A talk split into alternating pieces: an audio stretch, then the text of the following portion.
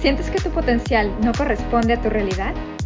¿Sueñas con despertar un día orgullosa de haber logrado tus metas? Soy Iris Coelho y quiero compartir contigo consejos y herramientas que te ayuden a quitar del camino lo que sobra para sentirte plena. Hablemos de relaciones, emprendimiento, finanzas, desarrollo personal y más. Hoy es el despertar de las mujeres llamadas a cambiar el mundo y esto es Empoderadas en Acción. ¿Cómo están mi ejército de empoderadas hermosas? Bienvenidas a este segundo episodio de este podcast, El cuento de la sociedad.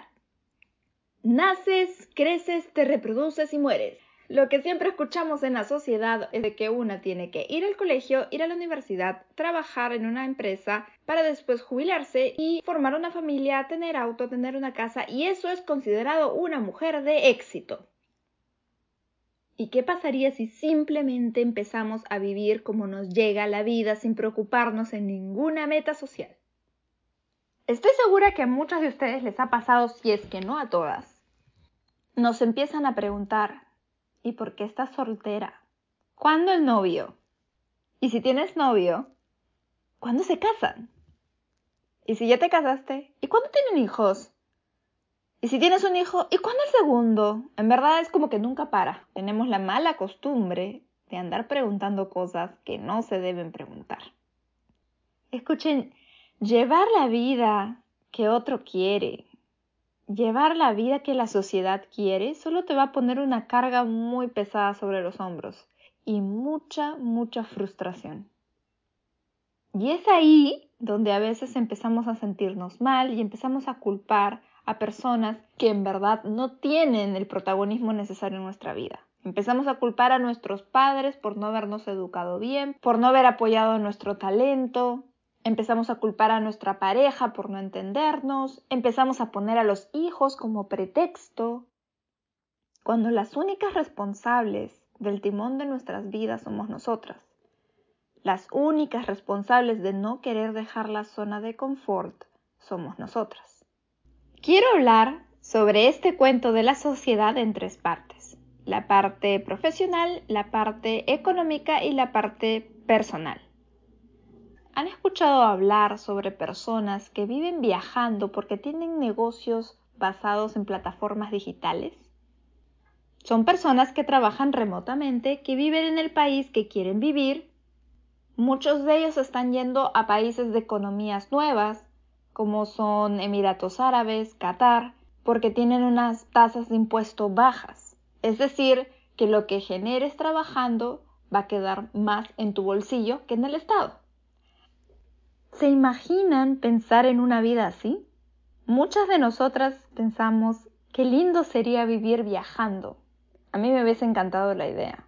Pues bien, hay personas que lo están haciendo. Hay hombres y mujeres que están viviendo ese sueño que viven donde quieren, trabajan donde quieren y están siendo exitosos en sus trabajos.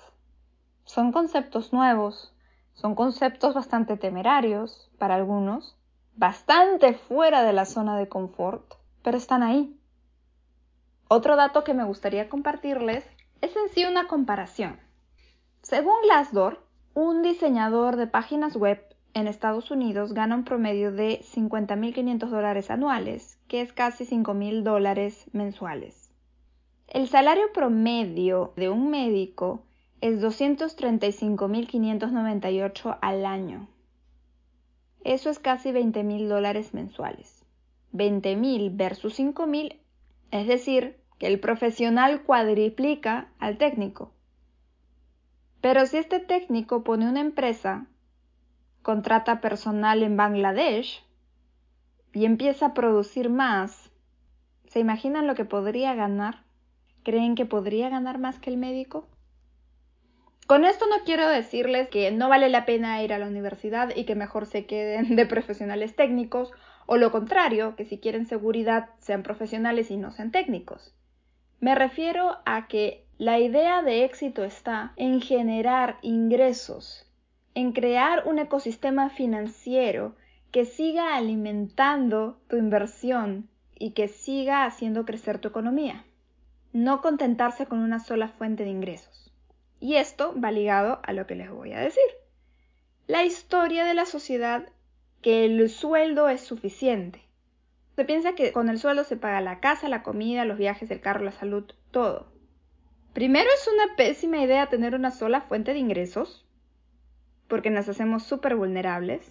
Segundo, si quieres generar riqueza, debes tener ingresos pasivos o al menos diversas fuentes de ingresos. Con esto no quiero decir, salta al universo y renuncia a tu trabajo, confía en la energía, todo te va a ir bien. No. Yo soy una persona que no salta al vacío y mucho menos les voy a decir a ustedes que salten al vacío para que se vayan contra el suelo. Pero podemos ir dando pasos en paralelo a nuestro sueldo seguro. ¿Por qué hablo de generar ingresos paralelos al trabajo para invertir? Porque el dinero ganado no es suficiente, es algo que se ignora o que se pasa por alto en la sociedad. Hay algo llamado inversión, y con la inversión al menos nos podríamos asegurar que nuestro dinero no pierda valor en el tiempo. Hace 30 años, lo que comprabas con un dólar, hoy el mismo producto te costaría 2 dólares con 6 centavos. Estamos hablando de 106.1% de inflación. Y por esto le quiero dejar una herramienta. Cuando tengan tiempo, pueden analizar cuánto es lo máximo que podrían ganar siguiendo la línea en la que están profesionalmente. ¿Es suficiente para ustedes? Si siguen en esa empresa, ¿podrías llegar a ser la gerente general?